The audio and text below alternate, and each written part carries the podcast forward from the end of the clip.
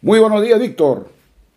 Hoy 13 de noviembre de 2022 abrimos el programa número 41 y lo hemos titulado La vida es un encuentro permanente de alegría y tristeza.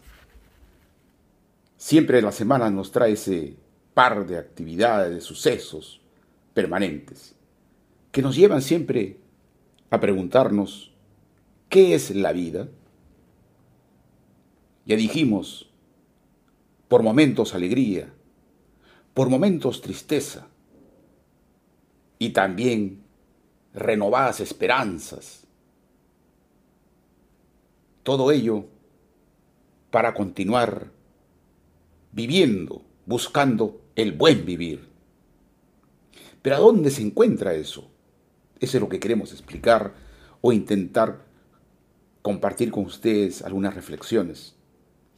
El reto siempre, en este programa lo hemos dicho, que ambos aspectos coexisten, están juntos.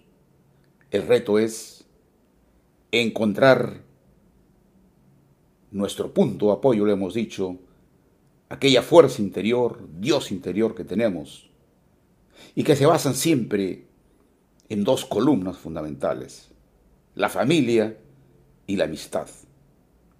Porque en el fondo somos seres que viven en sociedad, y en tanto vivimos en sociedad, nos afecta lo exterior, influimos en lo exterior, y todo ese entrega y recepción se convierte en lo que llamamos el buen vivir, lo que aspiramos al buen vivir.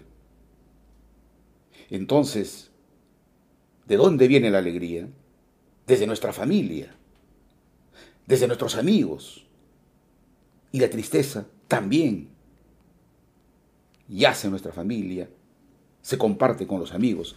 Y lo digo esto en la medida que durante la semana hemos tenido la alegría de compartir un gran evento el domingo y pasada una semana tenemos la tristeza de compartir la partida de un amigo de infancia, Fernando Barba Rayo.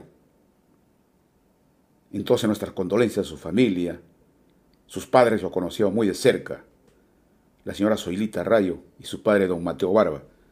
Nuestros saludos a Willy, a Betty, a Roberto, pero queremos pensar a modo de conclusión la importancia de la amistad. ¿Por qué en nuestras vidas quedan los recuerdos del amigo? ¿Por qué sentimos que su ausencia deja huellas irreemplazables? ¿Por qué brotan desde el corazón sentimientos de solidaridad, de congoja, de dolor? Es que los seres humanos estamos hechos para compartir nuestras vidas, desde niños, en el barrio, en las escuelas y cuando adolescentes o jóvenes. Mucho se aprende de la vida juntos. Hasta diríamos que a las edades de la juventud, más aprendes con los amigos que con tus padres, o mejor, para ser precisos, aprendes de manera distinta. Y mayor aún, cuando eres huérfano e incluso forastero. Ciertamente los padres y la familia están obligados a velar por nosotros, por los niños, darle comida, vivienda, estudio. Sin embargo, el amigo te provee complicidad, bromas, solidaridad, lealtad, cosas distintas que escapan a la responsabilidad o costumbres del hogar. Por ello, pasado el tiempo, como dando los agradecimientos a los padres, también solemos decir, mi padre era mi amigo.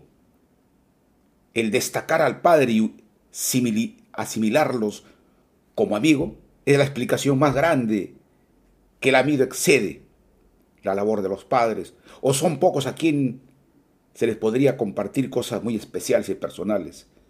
Solo con los amigos hay experiencias inenarrables que los padres jamás lo sabrán. Por eso que en el amigo genera una lealtad especial y única. Esa amistad se afianza cuando vas avanzando en edad. Ya no eres el ágil joven, pero insistes en preguntar como antes, cómo van los amigos.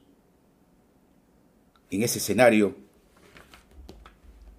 queremos concluir también recordando entonces que la vida es corta, que somos individuos dentro de la sociedad y que para el buen vivir necesitamos fortalecer la familia y fortalecer la amistad. Sin ella, la vida se convertiría en un fango de incertidumbre. De ahí el valor que tiene compartir con los amigos, con la familia, las alegrías, pero también compartir el dolor. Porque de ese dolor vendrá el uso de la razón para comprender y aceptar que la partida de un amigo o de un familiar ha ocurrido.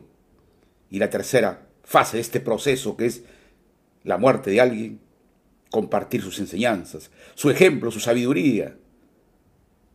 Y eso nos devolverá para continuar nuestra vida la importancia de la amistad y estar siempre al tanto de cada uno de los, de los amigos. No solo estar al tanto cuando llega la mala noticia de que falleció, preguntar siempre por ellos. Cierro el espacio, Víctor, con este pequeño poema que lo he llamado Serenata Eterna y dice lo siguiente.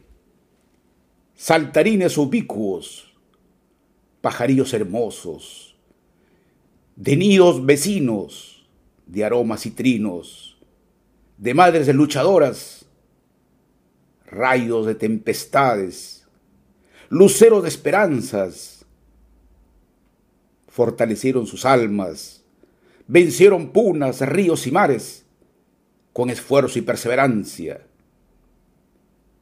Pero vinieron noches en vela, platos transparentes, abrazos vacíos, corazón abandonado, gusanos asesinos.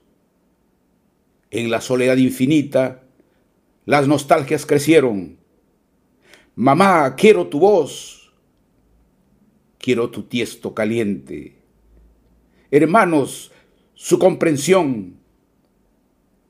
Entre calles hediondas brotaron duendes, mi barrio de góndolas, de cantos e ilusiones, de corazones abiertos, guitarras, voces y amistad, sacudieron sesos y letargias, aceraron nuestras barcas, ni pandemias, ni diagnósticos debilitaron nuestro entusiasmo.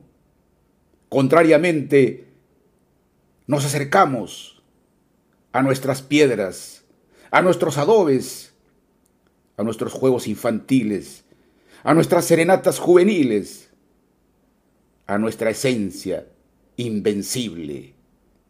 Hoy tu barca se aleja entre acordes entre prados cálidos. Tus padres te reciben en el infinito. Las nuestras hacen fila. Pronto partirán en caravana. Volveremos a cantar a los dioses. Aguas de Usgor, laguna de Conococha, en serenatas eternas de góndolas celestiales.